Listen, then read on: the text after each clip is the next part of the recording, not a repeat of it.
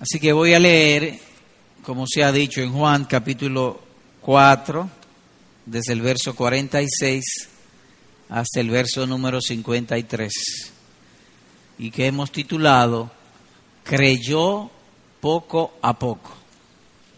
Creyó poco a poco. Así que leo.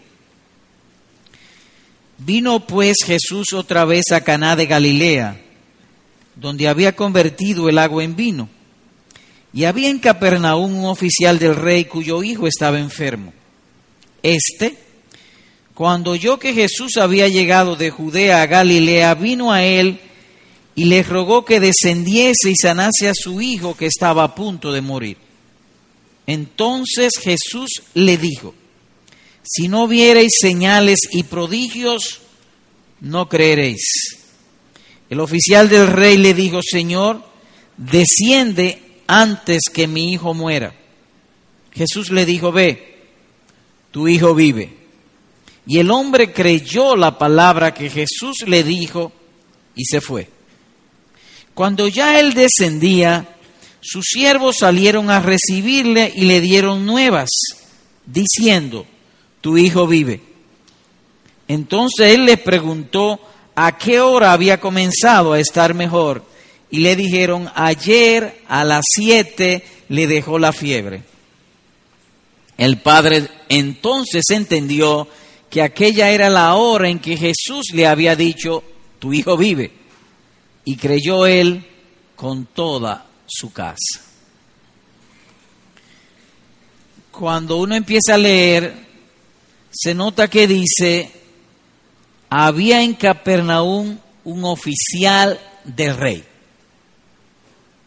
De manera que llamamos la atención oficial del rey. Entiéndase un funcionario del gobierno. O dicho de otro modo, una persona noble en altura, en grandeza, en poder. Y el pasaje habla cómo se desarrolla o el progreso de la fe en el corazón de este hombre o de este noble personaje. Él vino al Señor Jesús porque su hijo estaba enfermo a punto de morir.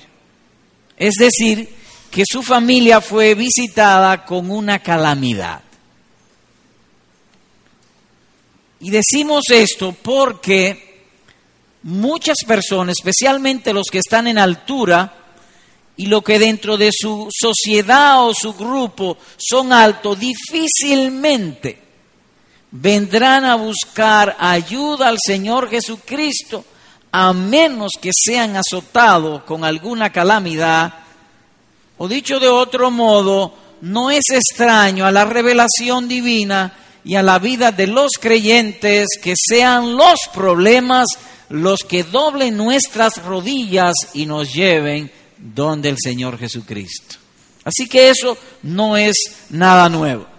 Multitudes serán llevadas al Señor Jesús por sus problemas. El oficial llegó víctima de la ansiedad. Imaginemos un papá que su hijo está a punto de morir, enfermo, con la mente turbada, pero al mismo tiempo de la turbación se acentuó acrecentó en él el amor por su retoño. Buscar ayuda de cualquier modo para que la vida de su hijo fuese prolongada, prolongada. Y esto le movió a salir desesperado en busca de ayuda y la encontró. Porque en Cristo siempre hay ayuda para todos aquellos que le buscan, especialmente cuando son visitados con calamidades. Hay ayuda para el necesitado. Como está escrito aquí mismo, vino pues Jesús otra vez a Caná de Galilea, donde había convertido el agua en vino y había en Capernaum un oficial del rey cuyo hijo estaba enfermo. ¿Cómo se introdujo la gracia salvífica o divina en este hombre y en su familia? A través de pruebas, de aflicciones, de calamidad, de dolores. Y veremos en este pasaje y en su exposición que la fe en Cristo es como un árbol. Se siembra, crece y da frutos. ¿Y cómo lo veremos?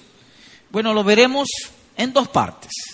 Primero, el inicio de la fe del oficial.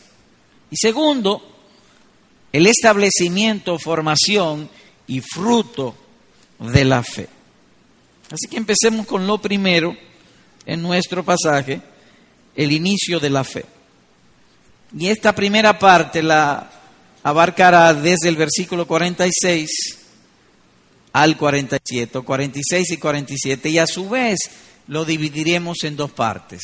La primera parte, el oficial se entera del Señor Jesús. Versículo 46 y parte del 47. Y la segunda parte, el grado de su fe, o el grado de la fe de este noble hombre, en el versículo 47. Así que empecemos que el oficial se entera de Jesús. Y en él se pueden ver varias cosas. Y lo primero que salta a la vista cuando uno lee el pasaje o lo estudia es que su confianza en Cristo nació por lo que otros le habían dicho. Él comenzó a oír del Señor Jesús. Nótense en el verso 47. Este, es decir, el oficial, cuando oyó, ¿y qué oyó él? Que Jesús había llegado de Judea a Galilea. Él lo oyó. La fama de Jesús se había propagado por estos contornos, llegó a sus oídos, él nunca lo había visto, él nunca había oído Jesús, simplemente oyó la buena fama de Jesús. Creyó lo bueno que otros decían del Señor Jesús. Él lo creyó. Hay ocasiones, y ha sido así en la vida de algunos creyentes en esta iglesia, que un día le dijeron, tú sabes que fulano se convirtió, se convirtió al Señor Jesús y comenzó inmediatamente, como un interés de conocer, eso le movió, como que eso es bueno, eso debe guiarnos y motivarnos, pues eso mismo encontramos aquí, de donde aprendemos que la fe en el corazón de un hombre se inicia cuando oímos buenos pensamientos de Dios y su trato con los hombres. Es ahí que empieza la fe. Dice aquí, cuando oyó. Y el oficial vivía en Capernaum, pero el milagro no fue hecho en Capernaum. Capernaum fue el lugar donde el Señor Jesús tenía su cuartel general. Usted ha visto en los partidos políticos que dice comité central. El comité central está en tal ciudad. El comité central de la obra del reino estaba en Capernaum. Pero Jesús ahora no estaba en Capernaum, el oficial sí. Es decir, que el oficial se trasladó desde Capernaum a donde estaba el Señor Jesús. Y la distancia era como unos 40 kilómetros. Así que él anduvo 40 kilómetros para venir donde el Señor Jesús. Oyó que Jesús había llegado de Judea a Galilea y vino a él. Dice el texto, vino a él. Él no mandó a nadie. Era un oficial. Y los ricos y poderosos generalmente no se mueven, ellos mandan a buscar a los otros, a las personas. Pero él sabía que la autoridad espiritual estaba por encima de todas las autoridades y él fue a él. Aun cuando yo estoy en autoridad, está implícito que él veía la autoridad de Jesús superior a él. Él vino al Señor Jesús. Otra buena señal que encontramos aquí es que dice el texto, rogó. Vuelvo a leer.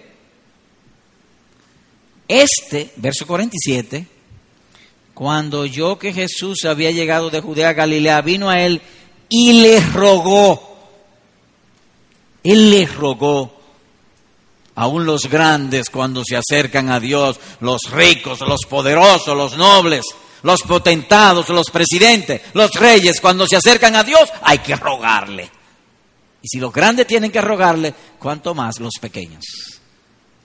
Dice aquí, le rogó. Dicho de otro modo, lo, repitiendo la idea, que aun cuando él estaba en autoridad, él sabía que la autoridad espiritual es mayor que todas las autoridades y vino y le rogó. Así que él no demandó ser atendido. Él no demandó ser atendido o que vinieran a él, como es usual con lo que han alcanzado cierto tamaño. No demandó, rogó, suplicó, sería la idea. Pero hay algo más en el pasaje, como el vino y el grado de su fe. El pasaje también habla de su fe. La fe de este hombre era sincera, real, pudiera decirse verdadera. ¿Por qué? Porque él creía que solo Jesús podía sanar a su hijo. Así que fue una fe sincera. Sinceramente lo creía. Usted no ha visto cuando alguien le dice, mira, te hablo con toda sinceridad. Es decir, todo mi ser está envuelto en lo que te estoy diciendo. En las actuaciones de este hombre se nota eso mismo. Todo mi ser está persuadido, mi mente, mi corazón, que solamente Jesús puede sanar, aun cuando mi hijo está a punto de morir. Pero se nota algo más, era una fe sincera, pero débil. ¿Y dónde está la debilidad? Nótense, verso 47. Le rogó que descendiese y sanase a su hijo que estaba a punto de morir. Él no creía que Jesús podía sanar a distancia. Él no creía eso, por eso él le ruega, desciende a mi casa y en mi casa te voy a llevar a la habitación donde está mi hijo. Y entonces cuando tú a mi hijo y esté frente a él, le pone la mano y lo sana. Él no pensaba, pues, que Jesús podía sanar, como diríamos nosotros, a control remoto. A control remoto cuando uno pone la televisión hace clac, clac, y se prende, se apaga, cambia de canal, la sube, la baja a distancia. Jesús hace todo eso y más con solo hablar, pero él no lo sabía. Y notamos la debilidad de su fe. Y además notamos, si se puede eh, eh, inferir aquí, que la fe es como una vasija. En la vasija de este hombre había un grado de incredulidad tal que ciertas verdades persuasiones y convicciones acerca de Jesucristo no tenían cabida, no cabían. En su corazón no cabía la verdad de que todo lo que Él quiere, Él hace. Y como no cabían, su fe era pequeña. La fe es una vasija. Por eso mientras más conocemos a Dios, más, más, espacio tenemos para que las verdades acerca de su omnipotencia, de su omnipresencia y de su gloria estén en nuestros corazones. Así que en este hombre encontramos una fe débil. No había espacio para ciertas verdades respecto a nuestro hermoso y glorioso Señor y Salvador Jesucristo. Además que la abertura era pequeña, no entraba tanta luz. Porque la luz divina entra a través de esa abertura en esa vasija. Él tenía una chispa de fe. Una chispa no es mala, pero a veces no es suficiente para encender el fuego. O para encender el fuego de tal modo que satisfaga nuestras necesidades. La fe también, la fe débil, como el caso de esta chispa, en ocasiones nos vuelve irracionales o incoherentes. ¿Por qué usted dice eso? Nótense, verso 47. Le rogó que descendiese y sanase a su hijo que estaba a punto de morir. Oh, él le trazó a Jesús cómo él tenía que sanar. Él le dijo, mira, ve y sana, pero es esto lo que tú tienes que hacer. Tú tienes que descender conmigo. Imagínese usted que usted va a un médico, usted sufre del corazón y va al médico y le dice al médico, mire, tú estoy aquí, pero tú tienes que hacerme análisis de tal cosa, tienes que hacerme análisis de la otra, otra la, la medicina que tú me vas a recetar es tal cual. Entonces, ¿para qué va el médico? O a su vez indica que tú confías mucho en ti y poco en el médico. Eso es lo que queremos destacar, que la fe de este hombre era débil. Y eso sucede también con la gente grande y que está en altura y nobleza. Ellos confían mucho en su propia mente y capacidad y poco en Dios y en el Señor Jesucristo. Lo cual eso llamamos arrogancia. Pero es hermoso el cuadro porque Cristo no lo abandonó en sus pensamientos y nos hace saber que su oficio es salvador. Los problemas no le detienen, al contrario, en Jesús nuestras debilidades, nuestra incredulidad es un reto para mostrar lo que Él es, que Él salva. No lo abandonó. Él rogó, no cabe duda que tenía fe, pero era débil por la manera en que rogó. En el fondo bien, fe, pero en la manera deficiente. En segundo lugar, hemos de ver el desarrollo y fruto de la fe de este buen hombre. Y lo veremos desde los versículos 48 hasta el 52. En la, del verso 48 al 50 trataremos de destacar el oficial es reprendido. Y del 51 al 52, el dulce fruto de su fe. Empecemos pues viendo que el oficial es amonestado o reprendido. Se ha probado anteriormente que la fe de ese buen hombre era como una chispa, era débil.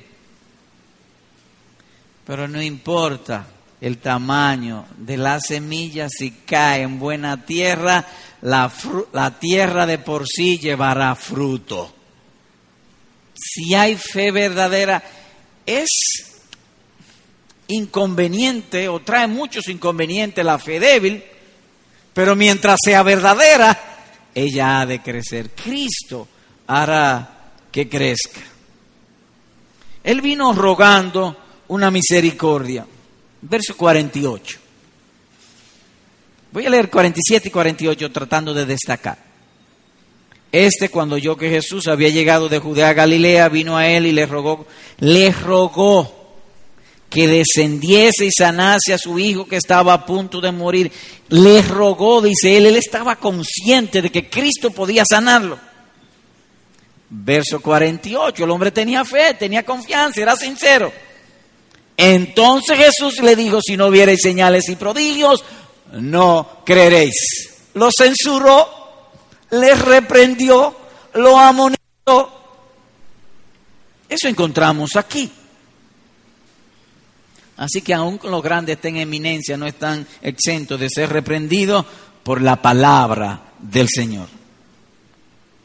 Hermanos amados y amigos, los reproches, las amonestaciones, la censura en la vida cristiana, aquellas que vengan de parte de la palabra de Dios, son parte inseparables de la fe verdadera. Reproche y fe van unidos, son inseparables, son parte de la vida cristiana. Pregunta. ¿Usted pudiera explicarme por qué los reproches? Algo amargo, censura, porque aquí, aquí, al hombre se le está públicamente diciendo su mal. Si tú no ves, tú no crees, la fe tuya es de los sentidos. Tú tienes que ver. Eso es lo que le está diciendo. Lo está reprendiendo. ¿Y por qué entonces son inseparables? Porque Dios da gracia al humilde. En otras palabras, al hombre habría que hacerle ver la debilidad en su fe, su incredulidad, para que entonces el humillado entrase el aumento o en la expansión, multiplicación de la fe verdadera. Usualmente, Dios primero humilla y después salva. Estoy casi seguro que la mayoría de todos los cristianos vinieron al Señor Jesucristo por una calamidad, por un problema, por una enfermedad en su vida. Vinieron así, oyeron el Evangelio y Dios los salvó. En otras palabras, Dios primero humilla y luego salva. Por eso decimos que las reprensiones son inseparables de la vida cristiana. Entiéndase que los reproches no son para destruir, sino para ayudar. No son para destruir, sino para ayudar. Este hombre había pensado que la única manera de salvar era que, o que sanaran a su hijo, era que si se hacía lo que él había establecido, lo dejaba o lo hacía según su propio método. Y Jesús le sale al frente y le dice, si no viereis señales y prodigios, no creeréis. Pero cuando uno lee el pasaje también es necesario, pertinente, y más que pertinente, necesario decir que las amargas reprensiones que vengan a tu vida por la palabra de Dios o por los labios de nuestro Salvador serán convertidas en dulces gotas de miel. Eso veremos en la vida de este hombre. Y de una vez empezamos a ver el, el fruto de esa reprensión. Versículo 49. 48 y 49 nuevamente. Entonces Jesús le dijo, si no viereis señales y prodigios, no creeréis el oficial del rey le dijo, Señor, desciende antes que mi hijo muera. Fue reprendido. ¿Cuál fue el fruto? Su ruego se hizo más insistente, lo cual es signo también de fe. Jesús lo está conduciendo para coronarlo y, y perfeccionar su fe.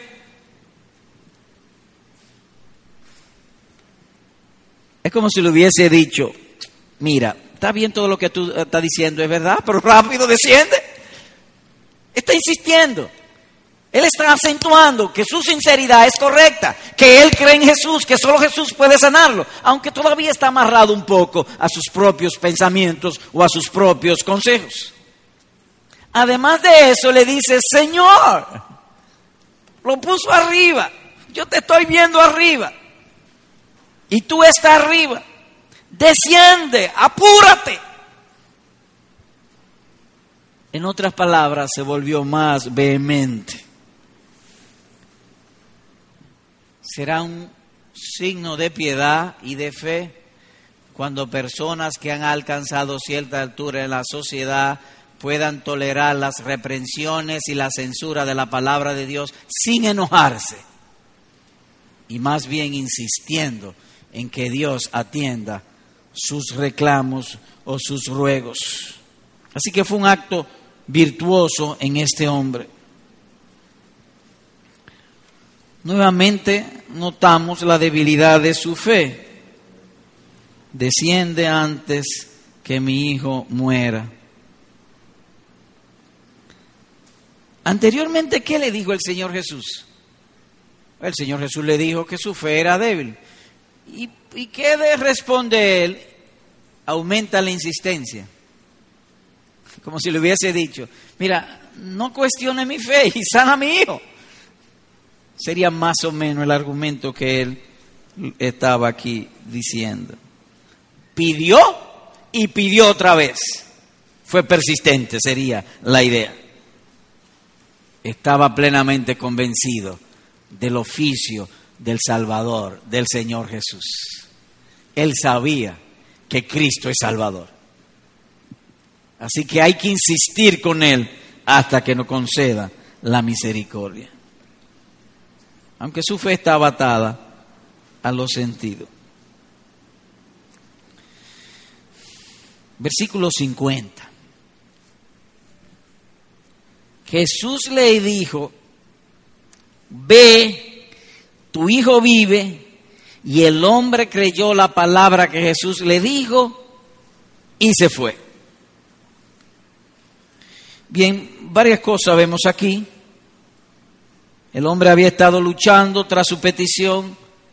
Ahora Cristo le da una palabra de paz. Tu hijo vive. Tu hijo ve, tu hijo vive. De pronto le está diciendo y de manera implícita, yo tengo poder para sanar aquí y allá. Yo no tengo que ir, yo no tengo que molestarme ir, no tengo que descender contigo. Con solo yo decirlo es suficiente. Por eso es que nosotros pedimos, Señor, si tú quieres, porque tan pronto Él quiere, se hace.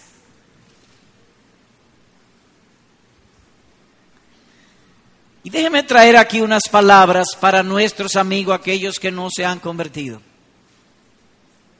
Porque ellos dicen, si el Señor me toca, en otras palabras, ellos están esperando igual que este hombre, que los sentidos sean sacudidos. Si Dios desciende y me toca, sea pues este pasaje una clara evidencia de lo que Cristo hace, quiere y puede hacer. Él está ya en el cielo, lejos de nosotros, por así decirlo. Y desde allá Él puede salvar. Mira los cientos de gente que Él ha salvado en este lugar y seguirá salvando también. Basta que Él quiera, no importa dónde se encuentre. Señor, si tú quieres,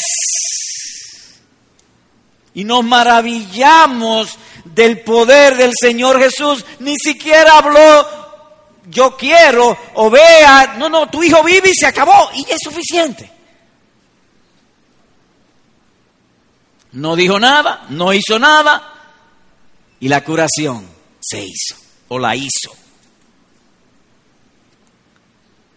Su buena disposición es suficiente. Es en base a ese carácter de nuestro Salvador que el apóstol Pablo dice en otro lugar una sentencia universal a los que aman a Dios, todo, todo, absolutamente todo le ayuda a bien.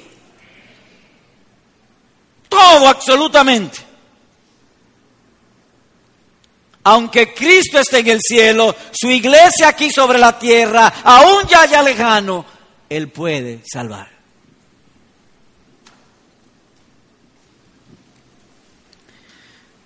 Miren cuán maravilloso. Este hombre quería que Jesús descendiese con él para sanar a su hijo. No descendió con él, le sanó al hijo y le corrigió su error.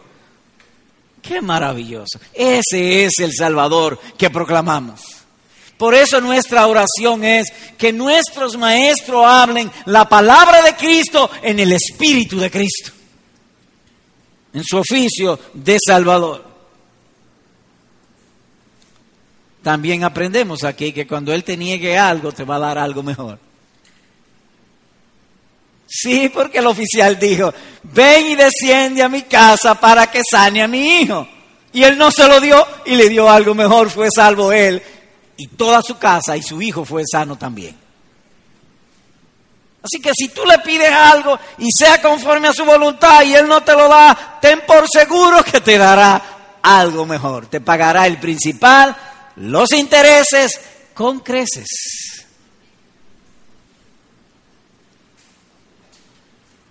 Ahora notamos algo más en este hombre y en el poder operativo de la voz, de la dulce voz de nuestro Salvador. Versículo 50. El hombre creyó la palabra que Jesús le dijo y se fue.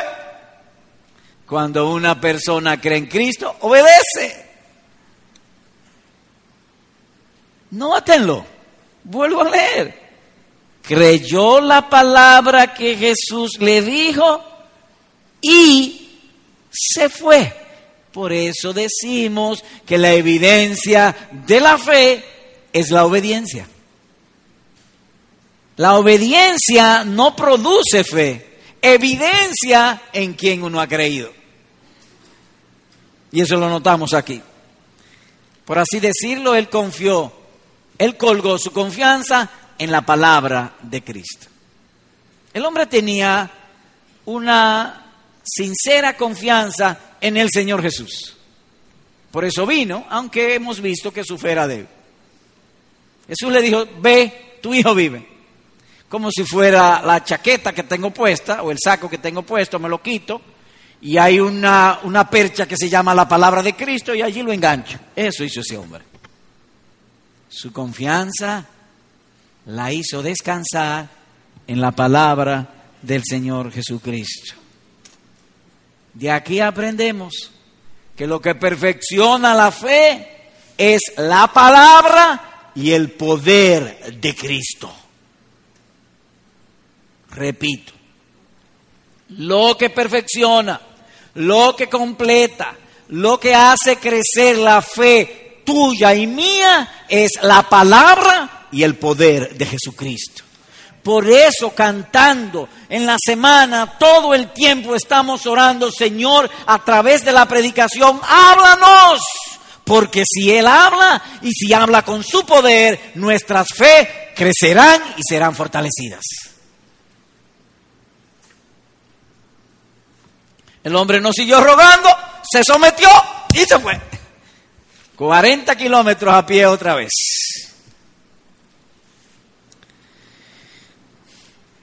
Qué hermoso eso, qué hermoso. Vino turbado, angustiado y ahora regresa gozoso. ¿Qué hizo la diferencia? Jesús. Ahí está nuestra diferencia. Como dice el apóstol, como entristecido, mas siempre gozoso. ¿Y cuál es la diferencia? Jesús. Ha estado con el Señor Jesús. Antes él vino por un buen reporte, ahora se va por la palabra de Jesús. Antes oyó buenas cosas, ahora Jesús le habló a él directamente. Así que desde uno cree, desde el momento en que uno cree, se inicia el camino de vivir en gozo y paz en el Espíritu Santo. Pero hay algo más, versículo 51. Cuando ya él descendía, sus siervos salieron a recibirle y le dieron nuevas diciendo, tu hijo vive. ¡Wow! ¡Qué hermoso esto! ¿Y dónde está la hermosura? cómo Dios usa la providencia para confirmar la palabra de Cristo y la fe nuestra sea fortalecida. La misma expresión que usó Jesús, tu hijo vive, fue la misma presión que a control remoto los sirvientes salieron a recibir y le dijeron lo mismo, tu hijo vive. Imaginemos una persona que sufra, qué sé yo, de diabetes y alguien le dice hace tres días, tu azúcar será, o glicemia, yo no sé yo, azúcar digo yo, tu, tu azúcar será 110. En tres días el nivel de azúcar en tu sangre será 110. La persona se va, viene, si alguien le hace análisis y le dice, 110 tu azúcar. Lo mismo. Al otro día. Antes fue en la palabra de Jesús. Ahora la palabra del siervo. Las mismas palabras son repetidas. Imaginemos un corazón de ese modo. ¿Cuántas veces nosotros hemos venido a, a, reunirnos, a congregarnos, angustiados, atribulados, colgados? Y el Señor no por su palabra, leyendo su palabra, nos habla y en el sermón oímos lo mismo. El corazón arde. Eso pasó con este hombre. Como si las palabras de Cristo hubiesen estado retumbando en sus oídos como un eco. Tu hijo vive. ¿Entiendes entonces que buenas noticias siempre llegarán a los que confían en Cristo? Tarde o temprano buenas noticias llegarán a vuestros oídos a los que confían en Cristo. Para este oficial el día de ayer fue bueno, pero el de hoy es mejor. Para ponerlo de esa manera. Versículo 52. Entonces, él les preguntó a qué hora había comenzado a estar mejor y le dijeron, ayer a las siete le dejó la fiebre. Tu hijo vive, le han dicho. Entonces les preguntó. Y aquí hay dos versiones.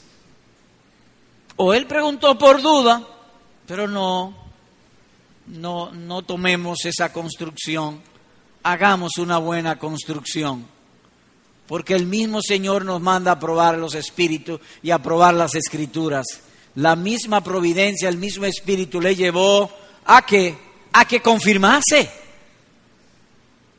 Y él confirmó. ¿A qué hora? A las siete. Parece que uno de los siervos o alguien entró a la habitación donde estaba el muchacho, vio la hora y a ese mismo instante se le fue la fiebre. Y el muchacho se levantó y se sanó. Noten cómo Dios amarra una cosa con otra. Toda la providencia ha de confirmar la palabra de Cristo. Él dijo a las siete, él preguntó a las siete. ¿A qué hora fue? A las siete. No porque dudase, sino para confirmar. Y Dios lo hace de ese modo para cuando este hombre hablase de lo que Cristo hizo en él, lo hablase con soltura, con denuedo, con confianza. Él es el Salvador de los hombres. Y su palabra no puede caer a tierra. Por lo tanto, es saludable comparar las palabras de Cristo con sus obras. Y sobre esto alguien ha dicho, y cito sus palabras, la palabra de Dios bien estudiada nos ayudará a entender su providencia y la providencia de Dios bien observada nos hará, nos ayudará a entender su palabra. Termina la cita. ¿Puedes repetirlo? Sí. La palabra de Dios bien estudiada nos ayudará a entender la providencia, es decir, los hechos que pasan todos los días. Y los hechos que pasan todos los días, bien observados, nos ayudarán a entender la palabra escrita. Eso es lo que queremos decir y eso es lo que encontramos aquí. Ahora, dos cosas ayudaron a este hombre a confirmar su fe. Por un lado, que la cura no fue gradual, sino súbita. Dice el texto, ayer a las siete le dejó la fiebre. No alrededor de esa hora, no antes de esa hora. No dice el texto como a las siete, a las siete menos diez, o a las siete y cinco, o a las siete y seis. No, no, a las siete. Y a esa misma hora el Señor Jesús había hecho el milagro. De manera que las sanaciones del Señor Jesús y la salvación del alma no son como los médicos. Los médicos dan a uno medicina, hay que tomarse la medicina, hay que entrar en una terapia y poco a poco uno se va sanando. No, en eso no es así. Él dice y es hecho. Él manda y es formal. Así que fue en un instante, súbito la hora en que Jesús le había dicho, tu hijo vive. Y agrega el texto, y creyó él con toda su casa. ¿Qué entendió el oficial? Que algo más que humano había cruzado por su vida. El Hijo de Dios extraordinario, sobrehumano. Entonces él contó a su casa, porque todo esto es simplemente que él contó a su casa todo lo que pasó. Dio un buen testimonio de la obra de Cristo y creyó él con toda su casa. De modo que el testimonio de una persona cuando es bendecido y energizados, si se puede decir así, por Dios y su palabra, seguirá trayendo frutos, y en este caso, frutos de salvación en él y toda su familia.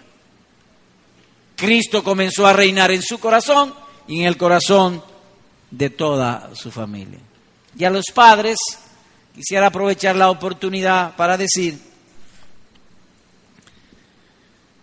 los padres no pueden dar fe a sus hijos.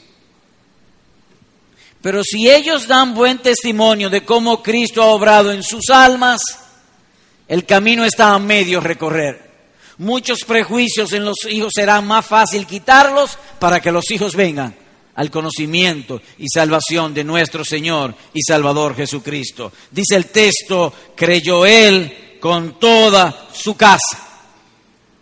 Por lo tanto, Dios nos ayude que cuando somos visitados por una calamidad, por una enfermedad, por una turbación, por una adversidad, por una contrariedad, no juzguemos antes de tiempo, porque miren este caso, la enfermedad de su hijo trajo sanación para el hijo, salvación para el papá, para el hijo y para toda su casa. Esperemos que el asunto se complete. Qué bendito cambio y hermoso cambio se dio en esta casa.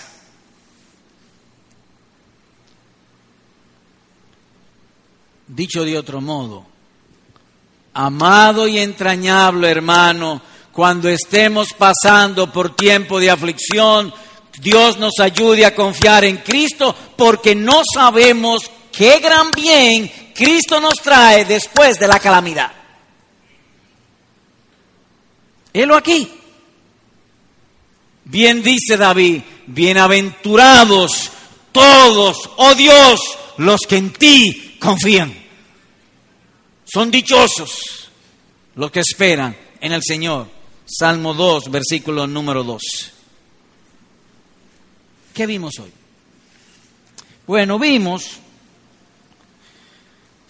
que la fe, este hombre creyó poco a poco. Él oyó palabras, buenas palabras, buena fama del Señor Jesús. Él no desechó esos buenos pensamientos acerca de Cristo y el Evangelio que vinieron a su mente. Los guardó, los cultivó, vino donde el Señor Jesús era sincera su fe, pero débil. Él le quiso decir al Señor Jesús cómo tenía que sanar. Pero en él había una chispa de fe. Y Cristo siguió obrando en él, porque su oficio es ese, salvar. ¿Y de qué salvó a este hombre? De la incredulidad. Él tenía una chispa de fe, con prejuicios. Y su estado, el estado donde él pertenecía, que son grandes, porque ese es el problema que tiene la gente grande, que como han sido exitosos y amarran tanto a las palabras que le han dado éxito, que la palabra de Cristo no cabe. Pero este hombre no fue así. ¿Cómo que no fue así? Bueno, Cristo lo salvó, quise decir entonces. Cristo no lo abandonó en sus propios pensamientos. Vimos pues el inicio, la formación de la fe y la bendición que trae el confiar en la palabra del Señor. Fue la palabra de Cristo lo que fortaleció su fe y el poder de Cristo lo que transformó la vida de él y de toda su familia. Noten también que él quería creer por los ojos, por los sentidos, pero la fe verdadera no tiene que ver nada con nuestro sentido. Dios la implanta por algo invisible en nosotros, el entendimiento, y entra al alma. Esa es la fe que agrada a Cristo porque la otra Él se la censuró. Aplicación. Uno, amigo, ven a Cristo con la fe que tú tienes. ¿Tú crees en Dios? Sí. ¿Tú crees que Dios todo lo puede? Sí. Bueno, a eso no le podemos llamar de confianza, eso yo le llamaría una fe incipiente, quizá llena de prejuicios, pero es fe. Es preferible eso a no tener ninguna. Por lo tanto, así con la poca fe que tú tienes, ven a Cristo. Es más, pudiera venir a Cristo como ese hombre buscando algo material, porque lo que quería era la sanidad de su hijo. Aún así, ven a Cristo. Si es por algo material, sea lo que sea. Y Cristo le dio más de lo que este hombre pidió. Lo importante es que tú vengas a Cristo. Oye, como dice su invitación, venid a mí los que estáis trabajados y cargados y yo os haré descansar.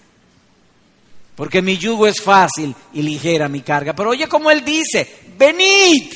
Es una invitación. Cristo está usando este púlpito, esta iglesia, en esta hora, para decirte, venid, venid. ¿A quién? A Cristo. Hoy es el día de salvación. ¿Y para quién es la invitación? Para ti y solamente para ti. ¿Tiene tu inclinación de ser evangélico? ¿Tú crees en Dios? Seguro que sí, porque tienes inclinación. Pues ven. ¿Y cómo vengo? Ahí en tu asiento.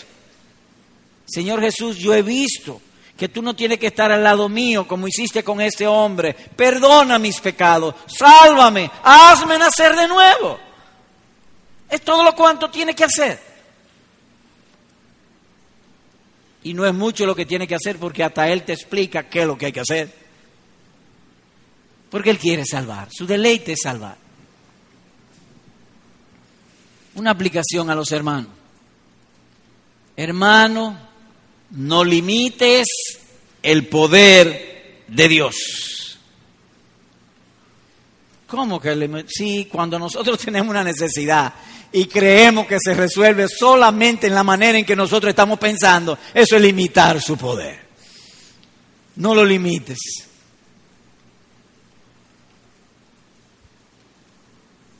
Es verdad que Él es Salvador y aunque este hombre lo limitó, finalmente le hizo el favor. Él todo lo que tenía que decirle era, Señor, sáname, sana mi hijo. Mi hijo está enfermo o algo así, pero no tiene que decirle, mira, tú tienes que descender. Lo limitó. Dios nos ayude a no limitarlo. Y si tú en algún momento le pides algo específico, no te olvides de agregar esto, que se haga según tu voluntad y no la mía. Así que no lo limites en tu corazón. Se ha dicho que la fe es como una vasija. Mientras más grande la vasija, más fácil es creer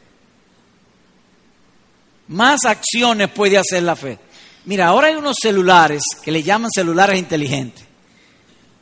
Te llaman por teléfono, reciben correo electrónico, te dan la fecha, te recuerdan las cosas, te sirven para guardar, para oír sermones, 20 mil cosas hacen, porque tienen como 800 mil chips. Así se llaman esos artefactos para hacer muchas cosas. Mientras más grande la fe, más conocimiento, más verdades, más chips de verdad hay en el corazón y más fácil se te hace la vida y tu comunión con Jesucristo.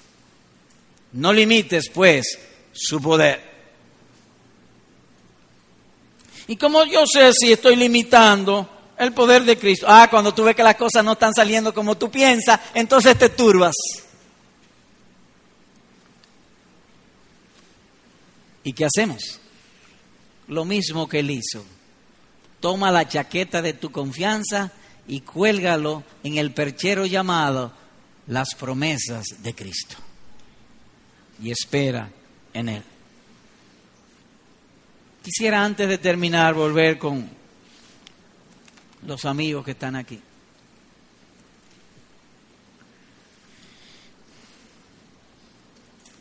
Si tú notas en esta historia el hombre finalmente dio el fruto de la fe. Jesús le dijo, ve, tu hijo vive, y él se fue. Es decir, que su conducta o sus hechos es una renuncia a todo el sistema y al método que había en su mente. Renunció a eso, porque finalmente se sometió a la palabra del Señor Jesucristo. Por lo tanto, si tú quieres ser salvo, y te invitamos a ser salvo en Cristo Jesús, renuncia a todos tus métodos.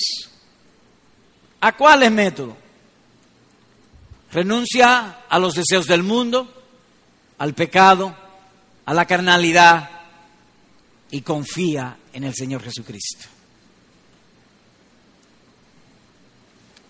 Señor predicador, pero yo no puedo hacer eso. Eso pienso que tú no puedes. Cristo sí puede.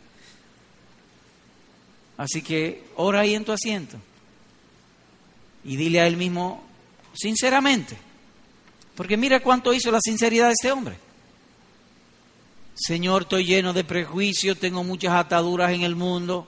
Ayúdame, perdóname, hazme confiar en ti, dirige mis pasos, que yo siempre descanse solamente y confíe en tu palabra. Hazlo pues ahora en tu asiento, órale a Él, porque hemos visto que Él se agrada en salvar. Amén.